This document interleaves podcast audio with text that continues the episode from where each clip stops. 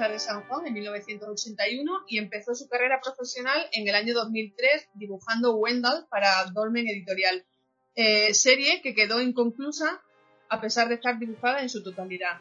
Se mudaría a Barcelona donde trabajó para el estudio Fénix e impartió clases de cómic en la escuela Yoso y en la Fem Art.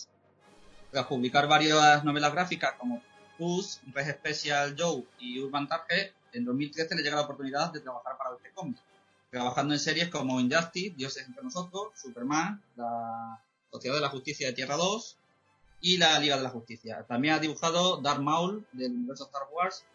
Eh, no sé ya si para Marvel, si para Disney o, para quién.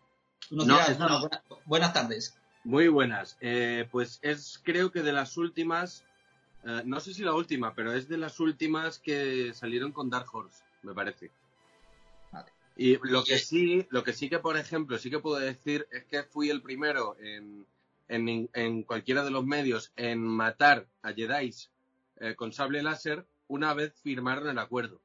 Porque eso ocurrió a mitad de la miniserie cuando vendieron la, la licencia a Disney. Y yo me acuerdo de estar así matando a un joven Padawan ahí en una página y, pensar, coño, yo creo que esto al menos queda registrado como que una vez vuelve esto a Marvel, soy el primero en, seguir matando eh, Jedi con sable láser. En la actualidad eh, se encarga del nuevo volumen de Padrón Suicida junto a Tom Taylor. Para Mundo Superman es un placer contar con, con un dibujante que en la actualidad tiene un lugar destacado en la editorial de nuestro superhéroe favorito. Bienvenido, como ya te hemos dicho hace un momentito, y muchísimas gracias por atendernos, Bruno. Nada, vosotros. Sabemos que estudiaste bachillerato de artes y también un ciclo superior de educación, pero ¿de dónde viene tu afición a los cómics? ¿Cuándo empezaste a dibujar? De, educación, no, perdón, de ilustración. De ilustración. porque esa el corrector ortográfico. Eh, a ver, mm, dibujo cómics desde, bueno, dibujar dibujo desde que recuerdo. La cosa es que mis padres, cuando era, eh, cuando era un crío, por el ratoncito Pérez me solían regalar cómics de, sobre todo de humor al principio, o sea, de Mortadelo y Filemón, estas cosas, pues por el ratoncito Pérez me, me dejaban tebeos. Y, y, en un momento dado em, que no encontraban ellos eh, cómics de, superhumor y de estos españoles, pues eh, me cogieron un cómic de, los nuevos titanes. Que eso para un crío que no sé qué, edad tendría. Pero el caso es que me, resultó como chocante, porque de golpe y porrazo pasaba de los cómics de, humor así tal, que ya conocéis, a, estos cómics de DC que no entendía, pero era, era como otra cosa, era como mitología. Era como, wow, wow, wow, pero esta movida que es. Era todo como muy en serio, además, dibujado por Josh Pérez, con la, boda de Donna Troy en aquella época. Entonces eso me empezó a llamar la atención un poco de ese, de ese tipo de cómics de, de ese tipo. Luego, a ver, la, cosa es que empecé a intentar dibujar en viñetas cuando, no sé, salía del cine de ver una película y quería retratar algo de lo que había visto en la película y no me bastaba con una imagen, sino que tenía que, organizar una secuencia, tenía que poner para, captar un momento con acción-reacción y entonces fue, eh, es un poco a través de ese interés eh, que empiezo a dibujar cómic porque por no solamente retratar algo, sino contar historias. Bueno, como dijimos en la presentación, también has sido profesor. Eh, ¿Cómo es estar al otro lado? Digámoslo así, ¿qué consejos le dabas a tus alumnos que en algún momento pueden compartir editorial contigo? Pues em, eh, tengo que decir que a mí lo de, eh, lo de dar clases me gustaba mucho. O sea, realmente mm, es una forma de vivir la experiencia del dibujo desde otro ángulo que te obliga a ti mismo a, revisar tus lecciones, a revisar lo que sabes y a reevaluarte, ¿sabes? O sea, como a descubrir cosas que a lo mejor eh, ya habías dado por sentado y tal. Entonces, a, mí me gusta mucho realmente. Y soy muy de dar la chapa a, dibujantes así que me enseñan dossiers y cosas así. O sea, si no quieres perder eh, mucho tiempo de tu vida, no te acerques a mí en un salón de cómic con un dossier de, dibujos, porque te voy a enganchar por banda, te voy a dar la brasa hasta que me mandes a la mierda. Así que... No, y además que eso, cuando, cuando era crío, me gustaba mucho dar la brasa yo a, a los dibujantes profesionales para que me dieran consejos. Así que supongo que al final, pues eso, me he puesto en el otro lado. Porque aunque hemos dicho que estudiaste bachillerato de artes y también el ciclo de ilustración, ¿tú te consideras autodidacta? Sí, porque a ver, la... Eh, yo del ciclo de ilustración, por ejemplo, salí escaldado porque no me gustaba lo que se hacía. No me gusta la mayoría de la educación artística que se da en este país. Eh, creo que lo mejor que puede sacar uno, o sea, a mí lo siento si, si, si esto ofende a alguien, ¿no? Pero a mí me parece que lo, lo que mejor he sacado de la de, acudir a educación en bachillerato, sobre todo, es eh, la gente de la que te rodeas, que es el final de los que realmente aprendes. Sigo recomendando eh, acudir, a, sobre todo a nivel bachillerato de artes, eh, por supuesto que me parece totalmente recomendable, pero porque te vas a rodear de un mundillo de gente con unos conocimientos y con una energía creativa que es lo que realmente te va a hacer, te va a hacer mucho bien. Y bueno, en bachillerato de artes yo todavía aprendía bastante. Si es más bien la crítica un poco va por el, va más por la etapa de la, de la Escuela de Bellas Artes de, de cuando estuve haciendo ciclo de ilustración, que ya esos niveles a mí personalmente me parece que uh, el tipo de, camino por el que te quieren llevar la mayoría de los profesores te lleva inequívocamente a... Es, es, como endogámico, porque te llevará a ser profesor de Bellas Artes. ¿Vale? O sea, es como... Um, eh, si tú tienes otro interés particular, como en mi caso era el cómic, o si te gusta la animación, o si te gusta casi cualquier cosa de, de trabajo gráfico que sea práctica, te lo van a echar para atrás. O sea, es como, a, a, mí me ponen, me siguen poniendo de ejemplo en la escuela de, de Toledo, por lo visto, de lo que no hay que hacer. Porque eh, a mí me interesaba el, dibujo de superhéroes, y entonces en clases de ilustración, ¿qué vamos a trabajar? Acuarela, lápiz acuarelables, óleo. Pues yo lo que hacía era intentar llevarme eso a mi terreno y que trabajaba con esas técnicas, pero a lo mejor pues dibujaba a un coloso, un gambito, dibujaba personajes que me, que me gustaban y tal, y que además creo que tienen una interpretación eh, clásica muy fácil. Y esto, por alguna razón, enfadaba a los profesores. Y eso yo te juro que sigo sin entenderlo. O sea, me parece del género tonto, porque intentaba llevarlo a una cuestión práctica y que me motivaba, pero ahí parecía como si ideológicamente o algo no cuadrase. No por lo tanto, a través de estas experiencias y de otros amigos en diferentes centros educativos, a mí particularmente, este tipo de experiencia la veo un refuerzo maravilloso, sobre todo por el tipo de gente de la que te rodeas si tienes la suerte de rodearte de gente eh, con unos intereses así un poco floridos, un poco diferentes. Pero a mí lo que es a nivel centros educativos, tengo una, una imagen muy negativa y lo siento mucho. No, no pasa. Eh, Bruno, eh, ¿cómo llegaste a DC? ¿Cómo fue esa llamada para confirmarte que ibas a trabajar con ellos? Pues mira, después de, de irme escaldado de estas mierdas y que decidí empezar a, a, a montarme un poco, bueno, pues a, buscarme mi carrera a través de, perseguir editores, de preparar muestras, sobre todo de aprender mucho leyendo, porque uno dice que es autodidacta, pero naranjas de la China, o sea, a mí me han enseñado los mejores dibujantes de, del mundo a través de su trabajo. O sea, si está ahí todo, tenemos, los grandes maestros están ahí en, en, en el papel. Total, que me lié a preparar proyectos. Eh, estuve unos años, bueno, publiqué lo del Wendell.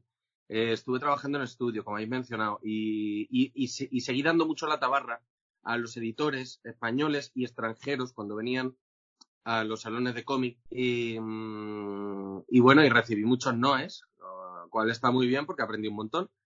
Y después de, y llegado cierto momento, eh, bueno, de hecho, en un salón estaba yo decidido a colar, a meter la patita en el mercado europeo porque lo veía clarísimo. Era como me apetece dibujar eh, mis propios guiones y tal, y por estilo creo que tengo una tendencia más europea. Y me, los editores europeos me, me hicieron, bueno, me, me mandaron muy lejos eh, de una bufetada. O sea, quiero decir, las muestras que yo tenía clarísimo que eran de, de, género europeo no lo eran, por lo visto.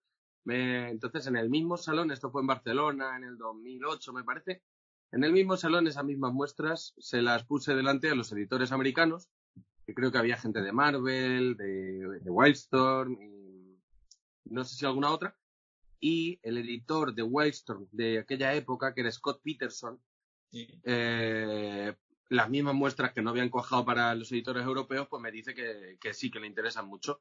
Y bueno, estas cosas te las pueden decir y quedarte así tan tranquilo.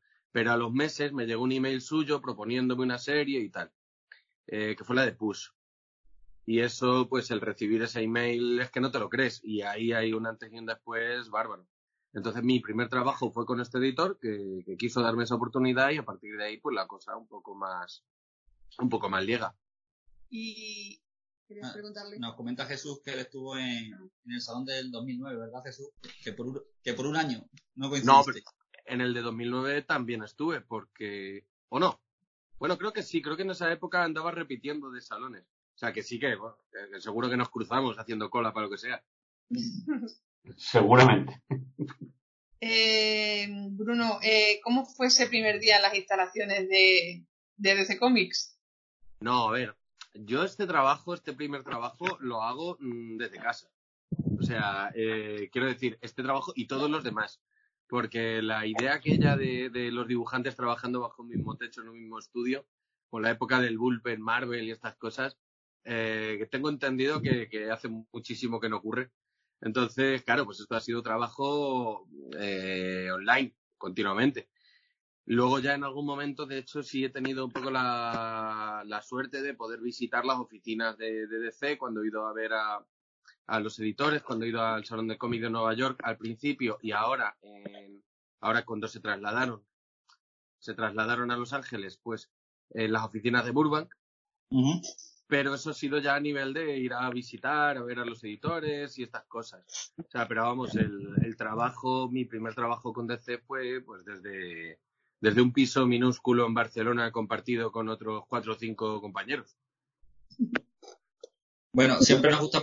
Perdón, Nacho. Sí, no, yo quería preguntarle, ¿y qué sensación se tiene cuando te dicen carta blanca? Ahí tienes a todos los personajes de la editorial para Injustice, dibújalos, eh, juega con ellos, porque eh, todos los años de, de guerra de, de esa serie es todo el universo DC. ¿Qué se siente cuando te dan ese poder? Eh, realmente quien tiene ahí carta blanca para hacer y deshacer, eh, quien tiene el poder de Dios, porque además en el caso de Injustice hay un poder sobre la vida y la muerte constante, eh, es Tom. Realmente es Tom Taylor ahí el guionista.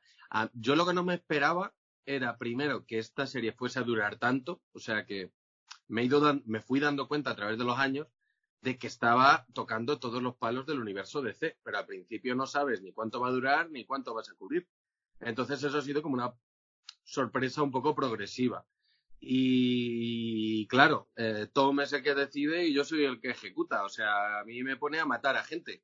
Eh, se te encuentras en el guion con hoy vamos a matar a no sé quién, hoy vamos a matar a no sé cuántos. Así que eh, casi te sientes mal porque, por ejemplo, eh, uno de mis primeros capítulos era en el que amochaba eh, Green Arrow.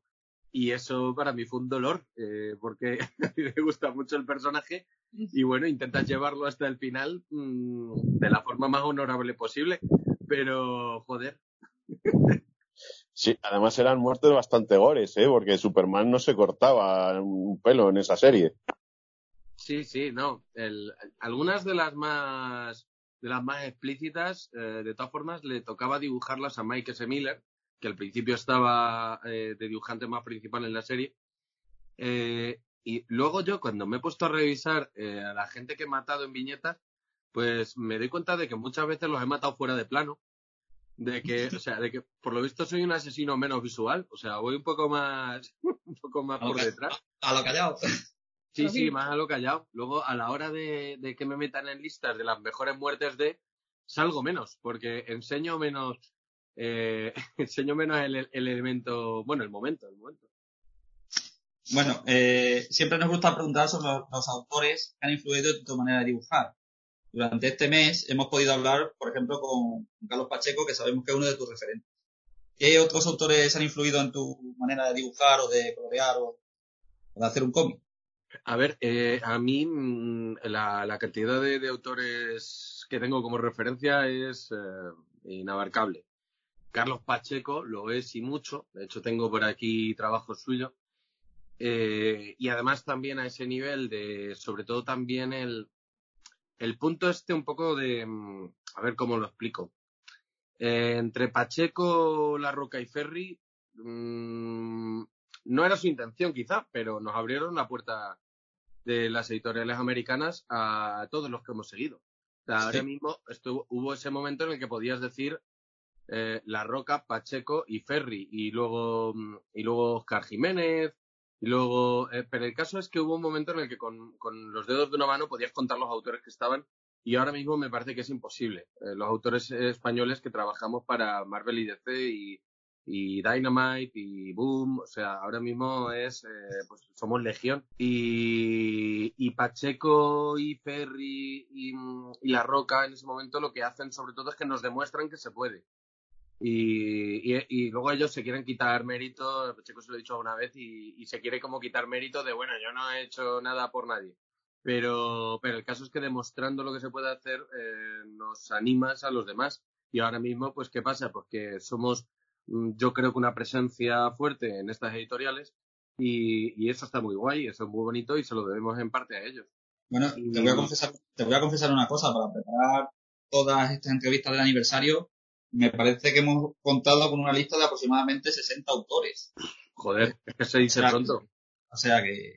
Bueno, 60 que están en relación directa con Superman, porque hay muchísimos más, más, que igual no han tocado a Superman, pero han tocado a otros personajes de DC.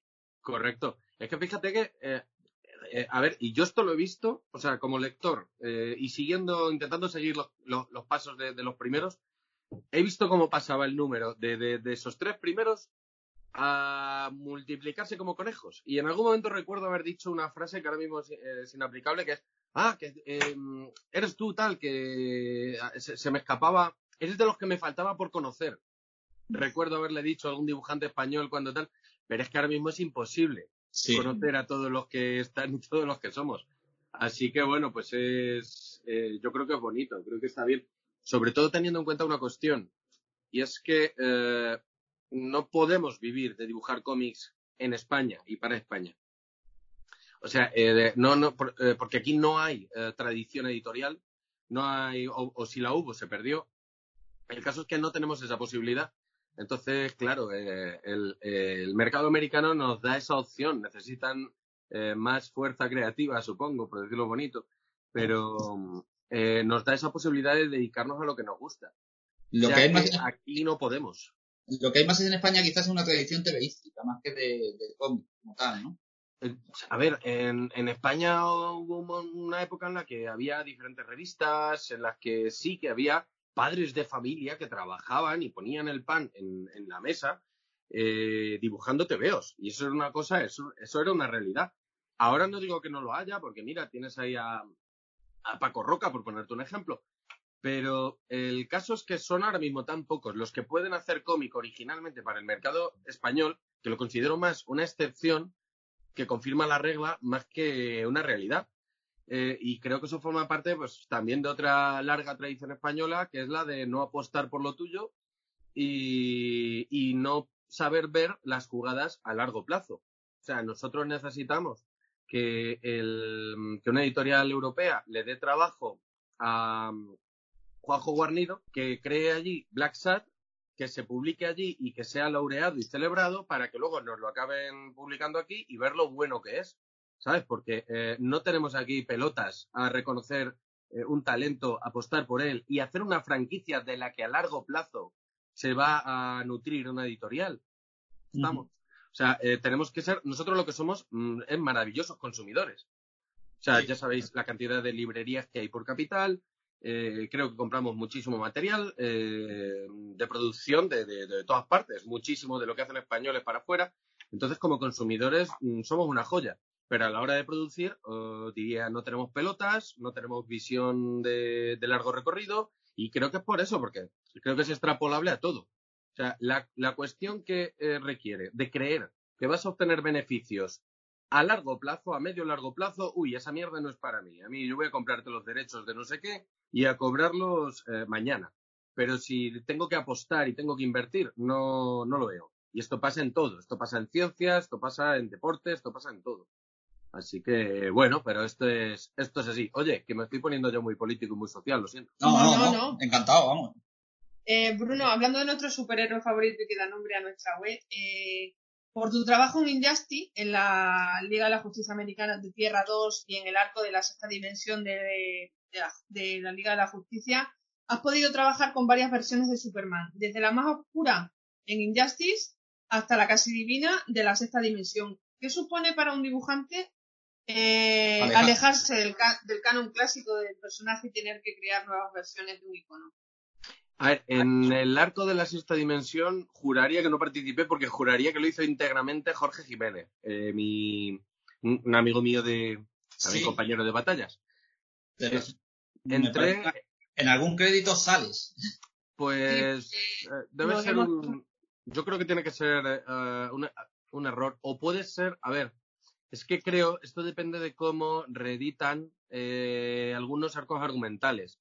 Porque cuando los meten en un mismo tomo, lo mismo meten eh, más de un arco argumental y le dan el título de uno.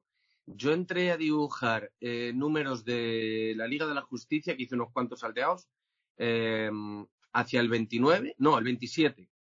Y creo que es el arco argumental que continúa al de, al de la sexta dimensión.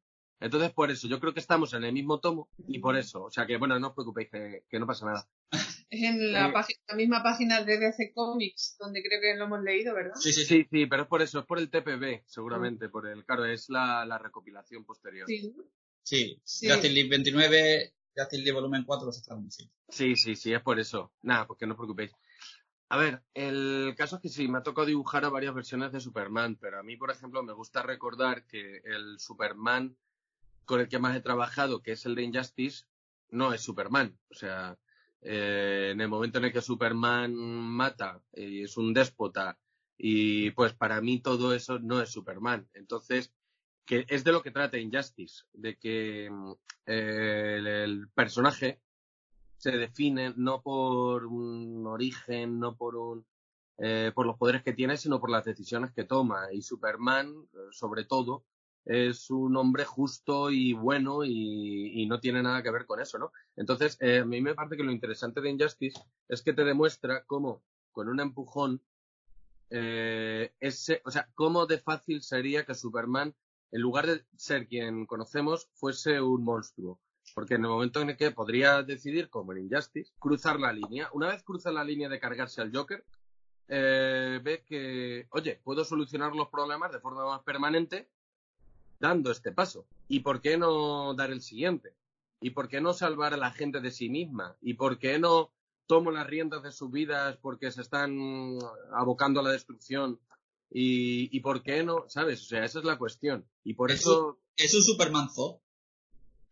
eh, ah, yo creo que Zod de hecho es más mezquino, ¿no? Porque creo, creo que él directamente no, no, no lo veo. No, cre- no creo que realmente crea en lo que dice Zod. Como buen villano. Creo que utiliza unos argumentos para luego perseguir sus, propias, sus propios objetivos.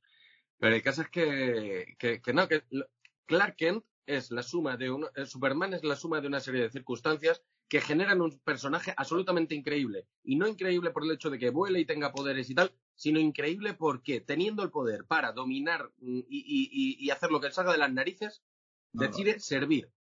Decide servir, decide servir además trazando una línea y es no voy a ni siquiera a, a interferir en vuestras decisiones, sino que yo estoy aquí para, para, para funcionar como símbolo, como inspiración, y sí, de vez en cuando salgo de un tornado y de movidas muy tochas y tal, pero en lo que es el curso de la humanidad no voy a interferir. Entonces, para mí eso es lo, lo, lo, lo cojonudo de Superman.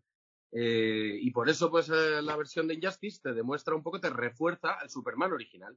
Recuerdo que había gente que se ofendía porque decía, eso, eso no es Superman, es que no sé qué. Por supuesto, si es que es un what if, es un Ellsworth, es una versión alternativa que de- te demuestra por qué Superman es Superman. Y esa es la, la cosa. Y hay ciertos personajes que se definen por un código moral y por unos límites.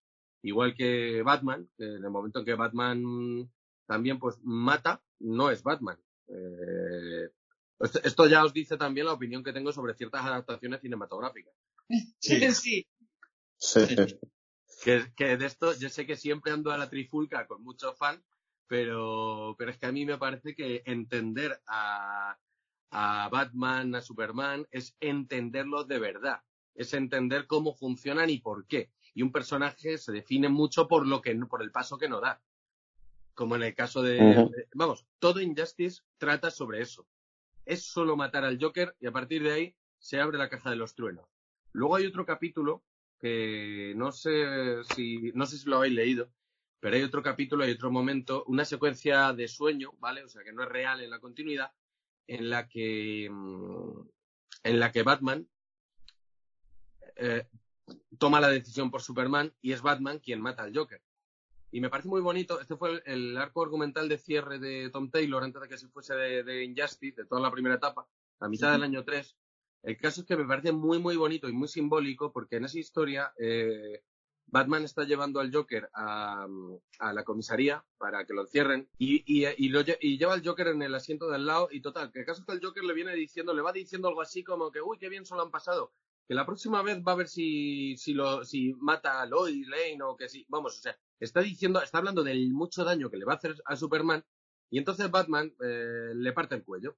¿vale? Toma la decisión por su amigo. Y lo que hace automáticamente eh, Batman es que coge el Batmóvil, se encamina a la comisaría y se entrega. Y dice, eh, vengo a, a, denunciar un asesinato, he matado a este tío, ¿vale? Y se entrega y deja de ser Batman. Y no se vuelve a poner la puñetera capucha, porque en el momento en el que Batman toma esa decisión, se ha muerto Batman. Batman se define porque no va por ahí ejecutando criminales. Otra cosa es que sea un insensible que los tira desde una cuarta planta, les parte las rodillas, quita la espalda y les mm, condena a una vida mm, de mierda para siempre. Pero el caso es que la, decisión esa simplista de ejecutar a alguien o no hacerlo, mm, decide que no ejecutar. porque Batman se define por eso, entre otras cosas. Bueno, al estar eh, Nacho. Sí, sí, digo que Injustice igual es una vuelta de tuerca a los personajes, ¿no? Entonces, ¿qué ha aportado esta serie al concepto de otros mundos y a, los cómics en general? Como aportar, eh, bueno, por un lado me parece que es la única, es el único Elseworlds eh, que se ha convertido prácticamente en un universo por derecho propio.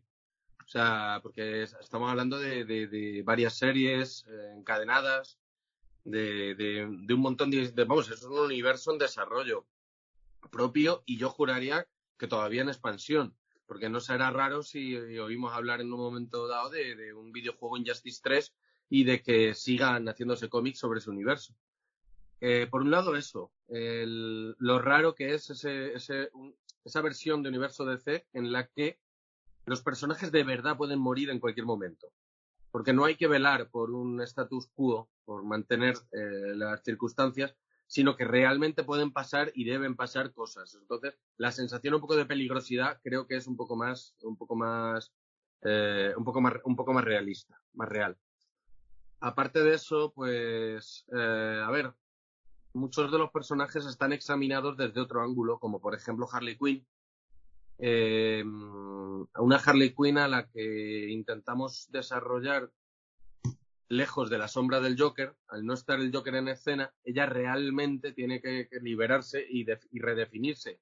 Yo juraría, eso lo hemos visto en el universo de este principal ahora también, pero mm, el, desarrollo largo y doloroso que le hizo Tom en los guiones, el de enseñarte que ella realmente es una jaula de grillos, que es un drama con patas, es muy divertido y todo lo que tú quieras, pero es una, es una superviviente de una relación de maltrato terrible y tiene que aprender a, redefinirse y alejarse del monstruo que le, que le hizo así. Entonces, creo que algunos de los personajes, al estar desarrollados mm, desde un ángulo tan diferente, te dan un poco una evolución natural, como en el caso de Canario Negro, que creo que también hicimos un trabajo de desarrollo con ella eh, mm, lejos y en paralelo a Green Arrow, más como, como, mujer, como madre, y creo que hace, mm, creo que Tom también hace un trabajo con ella brillante, o sea, es de mis personajes femeninos favoritos del de universo DC. Entonces creo que todos, los todos estos personajes sometidos a diferentes circunstancias te dan caras y matices y facetas un poco distintas. Hablando del, Hablando del videojuego, ¿tuvisteis algo que ver con, el diseño de los personajes o el diseño del juego era el que tuvisteis que llevar al cómic? Sí, más bien, más bien lo segundo. En el, con una diferencia, quizá. En, cuando hicimos Injustice 1, se supone que teníamos que mm, seguir la estética de los videojuegos eh, lo máximo posible. Yo, más o menos, desistí muy rápido de eso. Quiero decir, eh, ¿lo pretendí? Sí pero mm, más o menos me fui escaqueando. Y porque la cuestión es que los diseños del videojuego están muy recargados quedan muy, muy bien en videojuego, quedan fantásticos. Pero en videojuego tienes un objeto tridimensional que se mueve y da diferentes ángulos, ¿vale? En cómic hay que dibujarlos todo el rato. Y si los trajes de superhéroe clásicos son tan sencillos, no por casualidad, sino porque es una necesidad. Tienes que dibujar al mismo personaje en varias viñetas por página durante muchas páginas.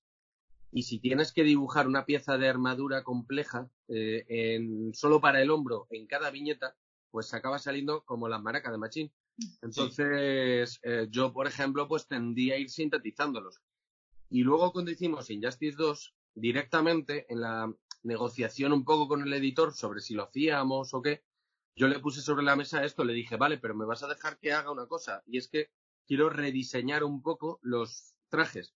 Quiero a que me dejes hacer una adaptación en la que veamos claramente que es la versión del videojuego, pero en la que podamos economizar en trazos y hacer una versión un poco más sintética que funcione en cómics. Además, de este modo, si entran diferentes dibujantes a la serie, me gustaría que siguiésemos el mismo esquema, en lugar de cada dibujante interpretar de una manera distinta los trajes, que es una cosa que yo creo que nos pasaba mucho en la primera temporada de Injustice, que teníamos diferentes interpretaciones de los mismos trajes, y yo creo que eso rompía un poco la continuidad. Total, que a mí me parece que a nivel gráfico pulimos un poco más ciertas decisiones en Injustice 2. Pues me parece que es Jesús el que... una pregunta? Sí. A ver, en esta serie ya habéis introducido nuevos personajes para encarnar a la Trinidad clásica del universo DC. ¿Cómo hace un dibujante para que se vean totalmente diferentes de la versión clásica del héroe? Em, a ver, por un lado, eh, por un lado, las diferencias al intentar acercarnos a los diseños del videojuego es una forma de diferenciarlo. Por otro, eh, no sé, a ver, yo te, eh, eh, yo, intentaba con Injustice, Injustice sobrevolaba, la sobrevolaba una sombra de drama, un poco de continuo, y supongo que esa, a ver, no le puedo poner las mismas caras a un personaje rodeado de muerte que rodeado de, no sé, de una situación un poco más luminosa. Entonces supongo que a lo mejor está, pues yo que sé, intentábamos dar un poco de solemnidad, un poco de... Pero bueno, de hecho nos pasaba una cosa rara al principio de la de Injustice, y es que estábamos viviendo en los cómics de DC la época del New 52. Y recuerdo que una cosa que nos pasaba, que nos decían mucho, era que nuestros personajes en Injustice se parecían mucho más a las versiones clásicas de los personajes que lo que había en el New 52. Porque se tomaban ciertas decisiones a nivel de guion y a nivel de estética para intentar pues darle un giro a los personajes y tal. Y recuerdo que en aquella época, por ejemplo, lo del Green Arrow con perilla eh, parecía impensable, parecía que no se iba a recuperar eso en los cómics de la continuidad jamás, porque era como ese bigote donde lo metes, ¿no?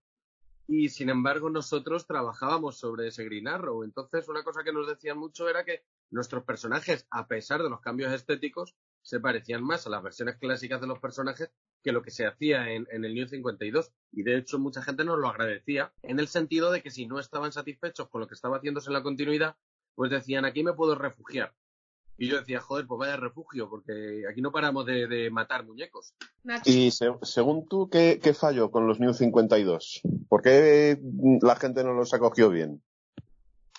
Hubo gente que sí, que los acogió bien, creo. Eh, pero me parece que quizá, quizá le entró mejor al nuevo público que al, que al, al veterano. Y eso es un problema cuando gran parte de tu público es veterano. Es veterano. O sea, claro, es que y yo creo que una cosa que además no quita la otra. Y esto se ha demostrado revisando algunos enfoques de personajes. Se ha demostrado también que ciertos personajes nuevos pueden funcionar también muy bien si lo que quieres es hacer una identificación con lectores más jóvenes. Eh, la cuestión es que puede ser que en esa época no tuviesen muy claro del todo lo que querían hacer y que había como ciertas contradicciones. Ah, o sea, quiero decir, teníamos a un Batman que llevaba años operando y que llevaba la, leche de, de Robins eh, muertos a sus espaldas y simultáneamente eh, tenía la misma edad que un Clark Kent que se estaba estrenando como Superman. Entonces eso generaba ciertas incoherencias y no sé, me, es que eh, intentar hacer una versión Ultimate de los personajes a la vez que mantienes la continuidad, pues eso, pues genera un poco como ciertas roturas de costuras.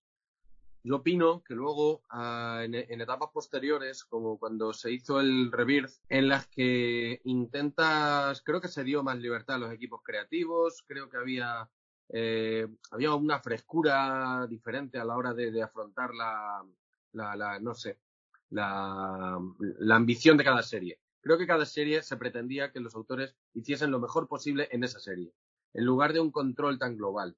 Y a mí me parece que eso benefició bastante a decenas en aquella época. Y en la época del año 52, pues no sé, eh, si hubo que si hubo que desdecirse de aquello, pues algo fallaría, no sé. Creo, creo que lo hablábamos con Fernando Dañino el otro día, que por lo menos con Superman parece que lo que se intentó fue hacer un, un Superman Ultimate, asemejándolo al, al universo Ultimate de Marvel. Sí. Para conectar con esos lectores jóvenes. Claro, pero es que el, hay personajes que quizá necesiten una revitalización y hay personajes que, que en las que eso lo mismo no funciona, ¿no? Vamos a ver. Y eso me parece que en el caso de Superman es perfecto para esto. La, parecía que no se quería un Superman que estuviese casado, que, que tuviese esa especie de, de- de identidad generacional y tal. Y entonces, pues eh, se prueba con un Superman más joven y no sé qué. No tengo ningún problema con esa- ese tipo de enfoque. A mí, por ejemplo, el, el Ultimate Spider-Man de, de Brian Michael Bendis me parece de los mejores Spider-Man que hay. El problema es que ese no era Superman. El problema es que en Superman buscamos otra cosa. El problema es que no hay un problema en que Superman esté casado. O vaya, Superman está casado, a lo mejor ciertos lectores no se pueden identificar. Eh, primero, ciertos lectores no se pueden identificar y otros sí. Segundo, no buscamos identificarnos con Superman. Superman es mejor y mayor que nosotros, es diferente. Entonces no, no necesitamos eso.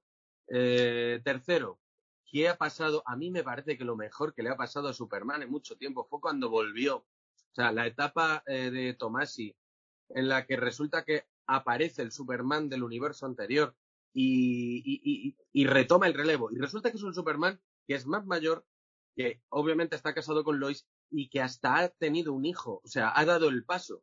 Hay pocos personajes que se sigan manteniendo tan bien definidos a su concepto original, teniendo, dando el paso gigante que es tener un hijo.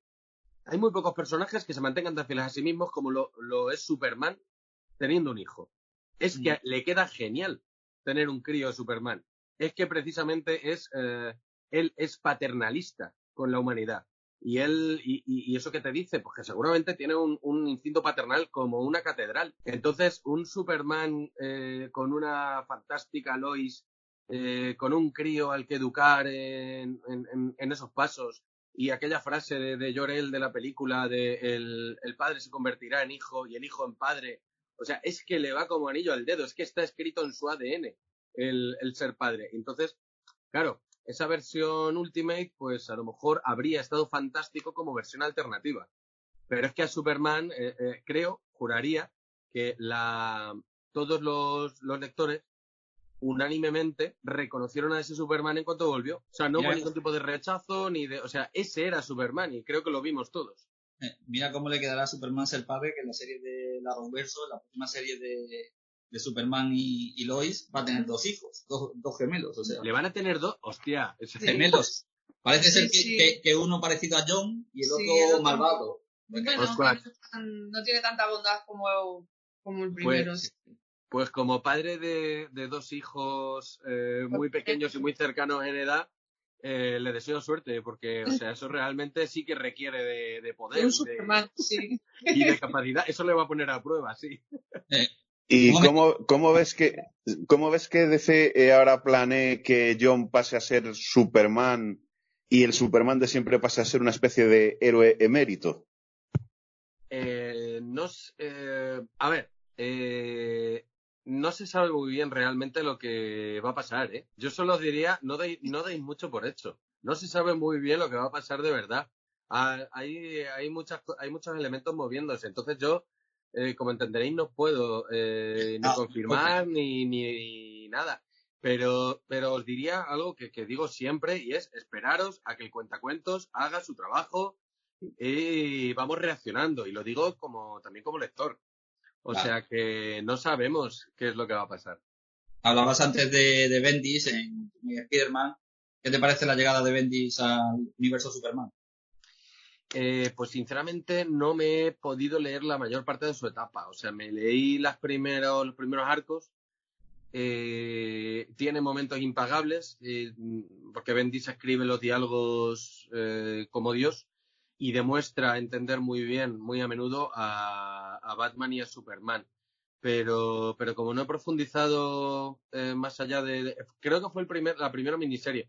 Eh, esto lo digo en el sentido este de que es muy difícil eh, eh, leerlo todo y sobre todo cuando dibujas 16 horas al día, o sea, co- saco muy poco tiempo para leer.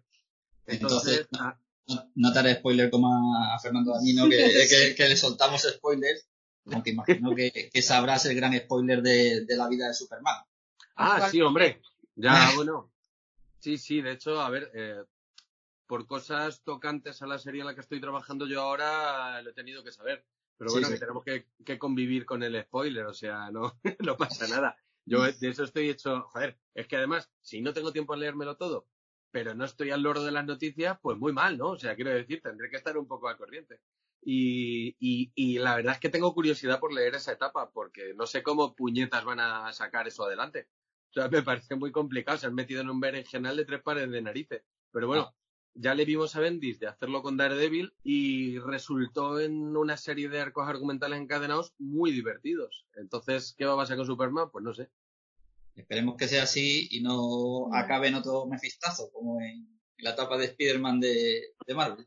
Bueno, a ver, eh, no sería la primera vez que el universo de se reescribe por completo Sí. para, para parchear. Quiero decir, eh, lo vemos, lo llevamos viendo desde las crisis en Tierras Infinitas, que, que si tiene Sí, que sí. pasar, o sea, que si tiene que pasar algo, pues pasará, ¿no? No lo sé. Pero de momento me parece interesante ver esa perspectiva. O sea, ¿hasta qué punto necesita Superman una identidad secreta? Vamos a, quiero decir, vamos a ponerlo a prueba, vamos a verlo. Así que a mí me parece interesante. Pero, pero bueno, que, que casi que sin entrar a valorar lo acertado no la- de la idea, pero poner al héroe en dificultades tales nos puede dar situaciones que no se han dado. Un poco lo que decía antes de que esa es la virtud de Injustice, creo. Jesús, Pero espérate. Tengo que darle al micro. ¿Cómo plasma un dibujante los guiones que le da un escritor en papel? ¿El guionista le indica lo que tiene que dibujar o el autor tiene total libertad de dibujo?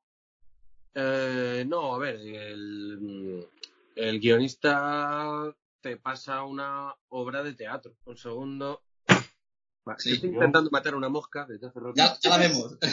La Eh, famosa mosca de la tele, lo que pasa que aquí ha pasado a, a- La mosca audio. del Skype. Bueno, pues el. A ver, el. El guionista te pasa con una especie de obra de teatro eh, y te pasa pues el número de viñetas, el tipo de plano, los diálogos.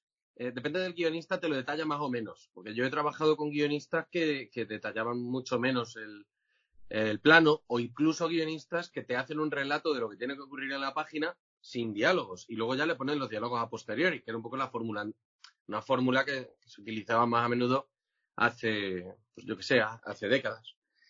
El caso es que a mí, por ejemplo, mi trabajo con Tom, que es el guionista con el que más trabajo, él es bastante preciso en lo que quiere, pero luego también es flexible a la hora de que eh, si a mí se me ocurre una forma diferente de organizar los planos, las viñetas o pasar una viñeta de una página a otra para dar un espacio aquí o no sé qué, eh, me suele aceptar bastante eso.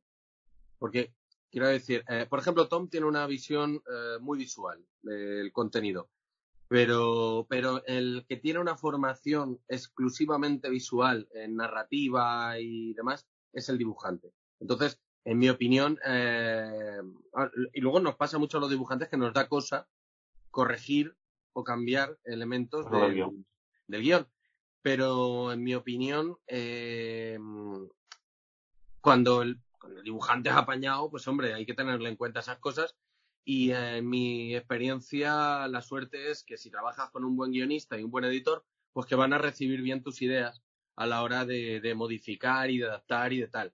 Esto, eh, Tom, por ejemplo, me suele decir que a nivel de ritmo, si yo tengo una idea, que para adelante.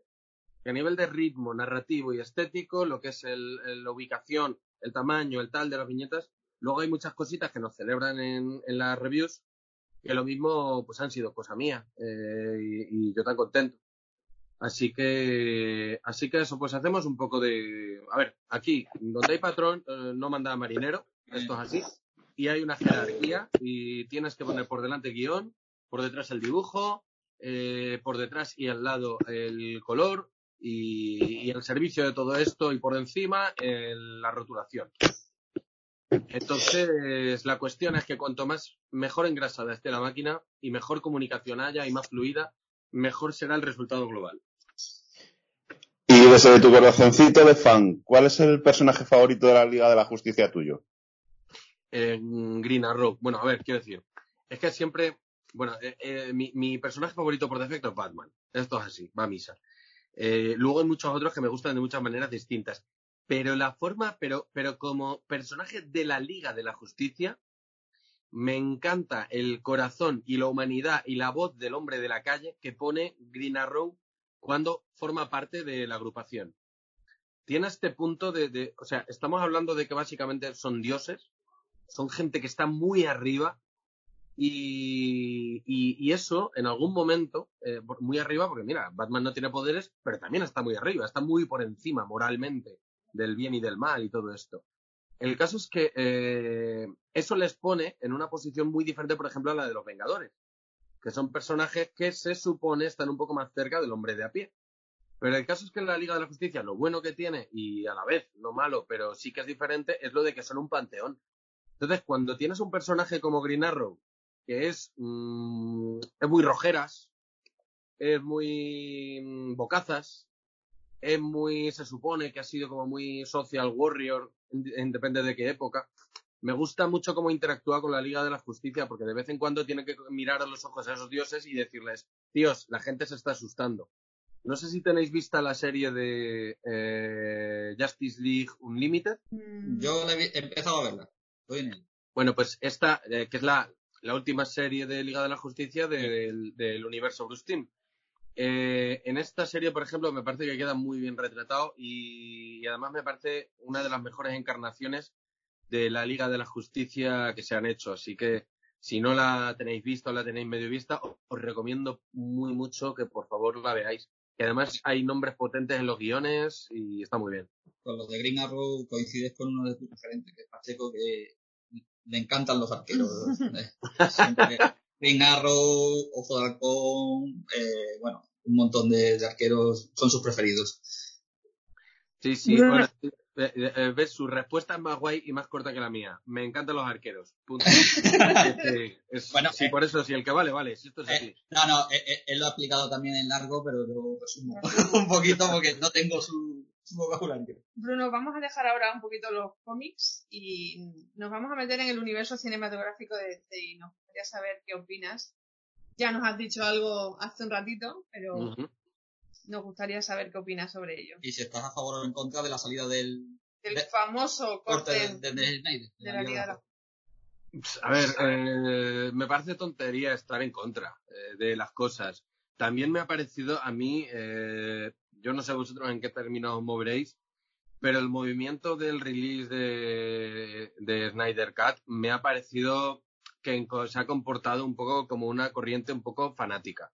Lo Sí, siento por el que no le sí. guste, pero, pero no me gustaba porque parecía un movimiento de telepredicadores intentando meterlo hasta en la sopa, saboteando, mm, troleando conversaciones de otros temas en foros eh, sobre cómics y metiendo el release Snyder Cut hasta en la sopa. Y a mí eso no me parece, ese tipo de comportamiento me parece un poco, no sé si decir tóxico, pero no, a mí no me ha gustado cómo ha, habido, cómo ha ido el movimiento. Total.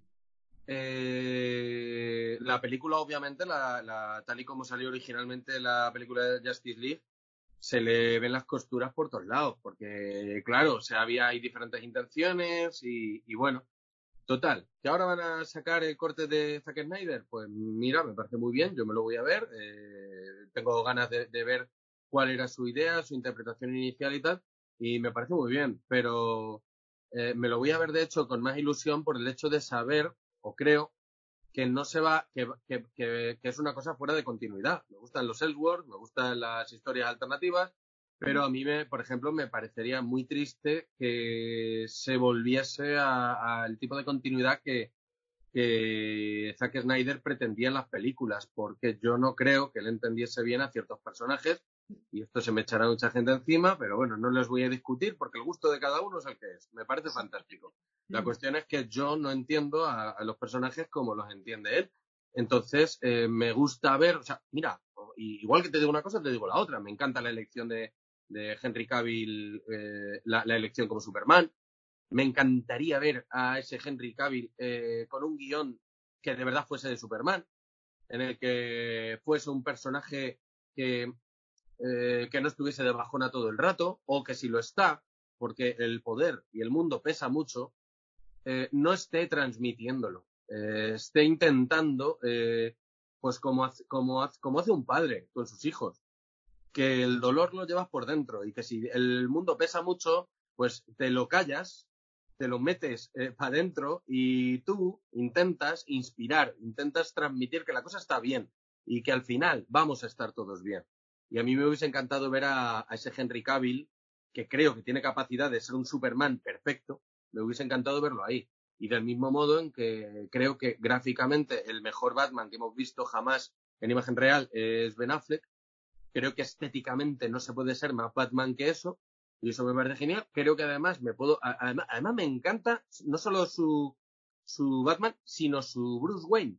Porque en toda esa primera escena de Batman contra Superman, en la que él corre eh, bajo la destrucción de Metrópolis y tal, no lleva máscara, no lleva capa, pero se mueve como Batman, pone el puñetero mentón como Batman, mira enfadado con la boca cerrada, con los labios aplastados uno contra otro como el puñetero Batman. O sea, me parece que, es un Batman y un Bruce Wayne perfecto. La cuestión, que para mí un tío que va repartiendo muerte y destrucción eh, es Punisher, y está muy bien, pero no es Batman. Eh, ya, porque por lo, no voy a repetirlo, pero por lo mencionado antes.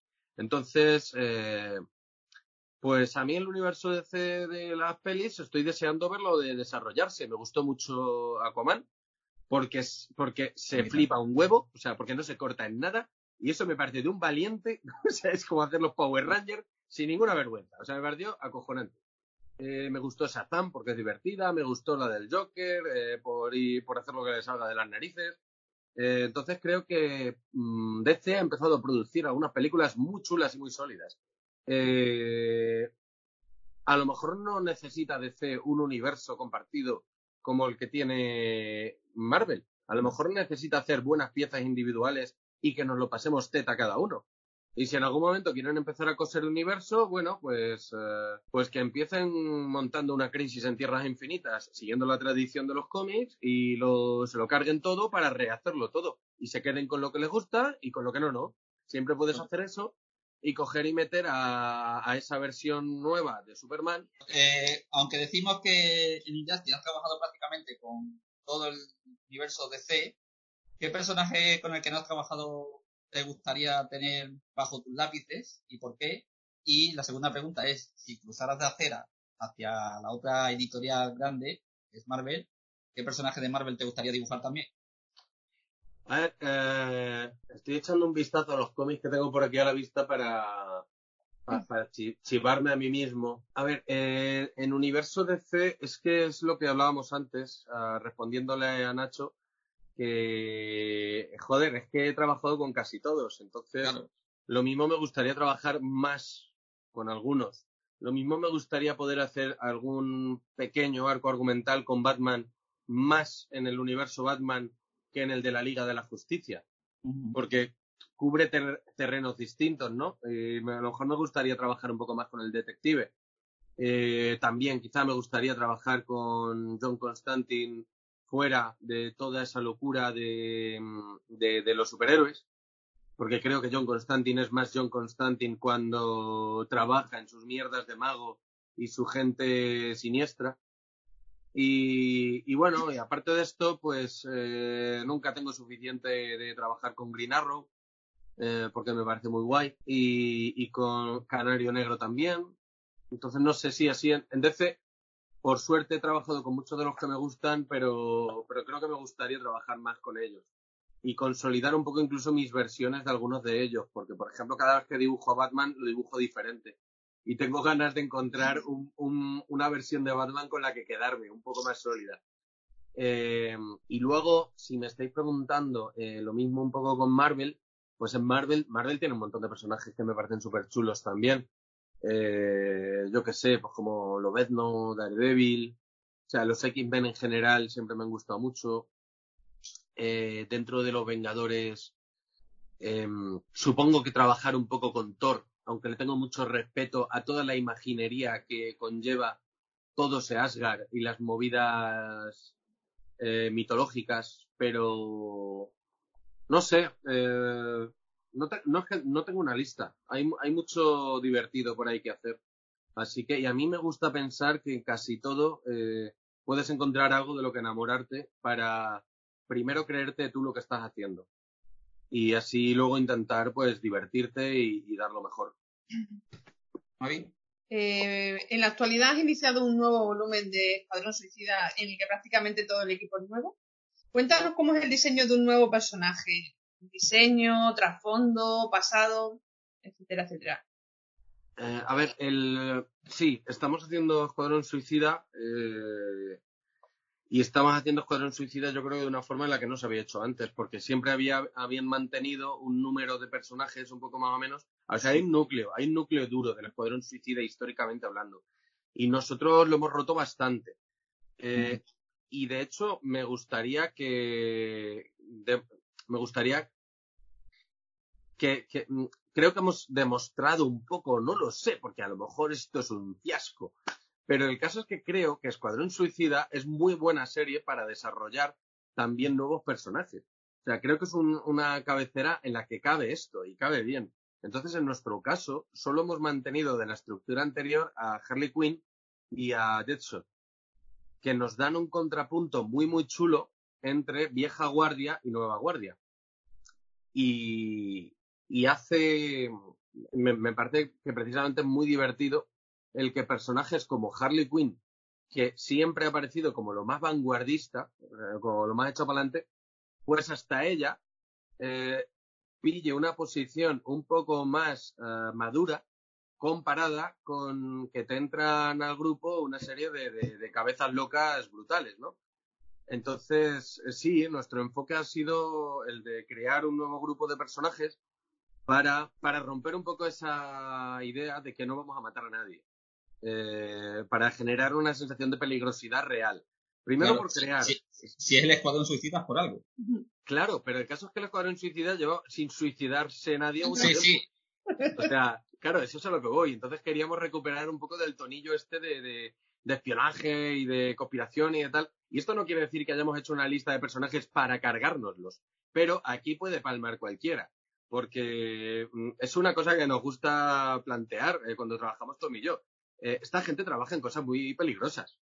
O sea, eh, resulta muy raro pensar que grupos de superhéroes que están enfrentados a la vida y la muerte continuamente salen ilesos siempre, todos, ¿no? Entonces aquí pues estamos trabajando un poco sobre esa sensación un poco más eh, de, de, peligrosidad y tal. Y, y, no sé si la estáis leyendo, pero llevamos cinco números publicados y, y, yo creo que estamos dando alguna que otra sorpresa, pero bien encima, la, se nos echa encima cosas que la gente se cree que no pueden pasar. Así que no digo más, pero eh, vamos, eh, estamos intentando hacer algo muy divertido. Digo intentando, ¿vale? Estamos intentando hacer algo también muy dramático. Estamos intentando jugar con las emociones de los lectores al máximo. Y de momento, o sea, por ejemplo, el número 5, que cierra un poco primer arco argumental, ha tenido una recepción eh, fantástica en cuanto a crítica y, y, bueno, las reacciones de la gente están siendo están siendo muy guays. Eh, entonces creo que la gente está empezando a ver a partir del número 5 qué es lo que estamos haciendo. Uh -huh. Porque el, al enfrentarse a una serie nueva, ahí está el lector medio de superhéroes, creo que me puedo incluir yo perfectamente, podemos ser, reconozco que podemos ser recelosos a la hora de aceptar a nuevos personajes en cabeceras que nos gustan. Y además que parece que la gente solo queremos ver lo de siempre. Esto, esto nos pasa a todos. Pero el caso es que cuando las cosas se hacen bien y Tom sabe crear personajes muy bien, pues mira, eh, eh, salen cosas muy chulas. Y bueno, me estáis. ¿Os habéis dado cuenta de que doy respuestas muy largas? No, bueno, encantados. Eh, el caso es que eh, sí, a ver, este grupo además los hemos tenido que diseñar de cero. Y eso a mí pues, también me ha parecido muy divertido, porque siempre me estoy quejando cuando recibo diseños muy sobrecargados. Entonces he intentado con una línea sencilla, hacer diseños reconocibles y también hacer una cosa que romper un poco ciertos tabúes y ciertos... Porque mira, eh, recuerdo discutir con algunos compañeros míos sobre el diseño, por ejemplo, de Osita. Osita es la líder del equipo nuevo, ¿vale? Bueno, es la líder de los revolucionarios, aunque luego bajo el bajo el- la cobertura de Escuadrón Suicida es diferente, pero Osita es un personaje que es, es una, una mujer eh, lesbiana de Puerto Rico, de ahí el nombre latino, eh, el nombre Osita, y el caso es que me- por descripción me decía Tom, tiene que ser tan grande y fuerte que puedas imaginártela pegándose en igualdad con Bane. ¿Vale? Entonces, cuando planteábamos esto, eh, mm, yo pensé, puedo hacer eh, lo de Hulka eh, y puedo hacer una mm, tía buena, Luso y tal, aunque Hulka de vez en cuando la, la interpretan más maza. Digo, o puedo intentar hacer una cosa más complicada, que es hacer un personaje físicamente tan fuerte que se pueda pegar con Bane. O sea, que, que en, en apariencia física. Y, y además, además de que parezca dura, intentar que la tía tenga también todos esos matices, que pueda ser tan dura como lo no pero que pueda ser tan, eh, tan cercana y cariñosa como, no sé, pues, como una madre. Porque de hecho tiene una actitud muy maternal en el equipo. Entonces está ese personaje complicado de dibujar que tiene unos brazos gigantescos, pero que eh, luego intento que tenga esa calidez que tiene, yo- bueno, mi modelo de hecho para el personaje, que vendría a ser Rosario Dawson. Ajá. Así que eh, eh, esto recuerdo comentarlo con algunos compañeros cuando, en la etapa de diseños y algunos amigos me decían, eso no va a funcionar, porque o la haces, o hay que cuidar el nivel de estética y tal. Y el caso es que a mí me parece que tampoco hay nada eh, que no sea estético en una mujer físicamente fuerte. Y, y de hecho nos llevamos la sorpresa de que cuando los personajes salieron al ruedo, joder, pues hay, eh, eh, Osita le encanta a muchísima gente. Y dicen, quiero que me lleven brazos. Y o sea, a la gente le encanta. Mm. Bueno, Bruno, pues no te queremos quitar más de tu tiempo. Sí, ha porque- sido un verdadero placer. eh, una lección escucharte. O sea, eh, está claro que te gusta enseñar, que se te da bien. Soy muy paliza, tío. eh. Bueno, Nos- pero Nos encanta. a nos nosotros encanta. nos encanta escuchar a los que saben y de los que llevamos tanto tiempo hablando en la web sin ponerles cara. Así que Claro. esperemos que para los oyentes también Ha sido una Eh. auténtica masterclass. Llevamos unas cuantas CTVs y es un auténtico placer, la verdad. un placer Nada, y, nada. muchas, y muchas gracias por estar tan disponible para, para esta entrevista. Nada, un placer hablar con vosotros. Encantado. Un placer, Bruno. Eh, ya sabéis dónde estoy. Un cuando placer. haga falta, ¿vale? Well, let's go. But I'm and I can always have just what I want. She's the baddest, I would love to flaunt. Take her shopping, you know Yves Saint Laurent. But nope, nope, she ain't with it though. All because she got her own dough. Boss, boss, if you don't know, she could never ever be a broke. You don't own me. I'm not just one of your many toys. You don't own me. Don't say I can't go with other boys.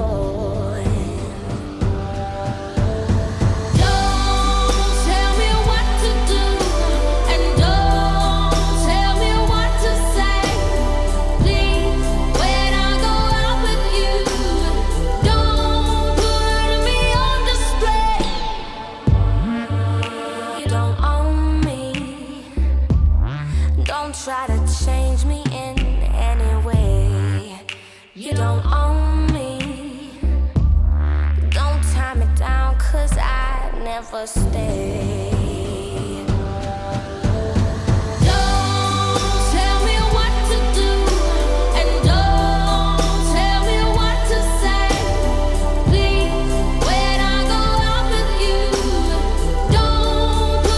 me on display. Real, real, real, really though, honestly, I get bored of basic.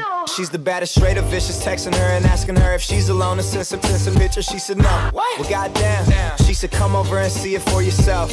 Never asking for your help. Independent woman, she ain't for the shelf. No, she's the one. Smoke with her until the. Stand up until we see the sun. The baddest ever. Swear she do it better than I ever seen it done. Yeah. Never borrow, she ain't never alone. It's when she told me she ain't never, ever, ever, ever gonna be on. I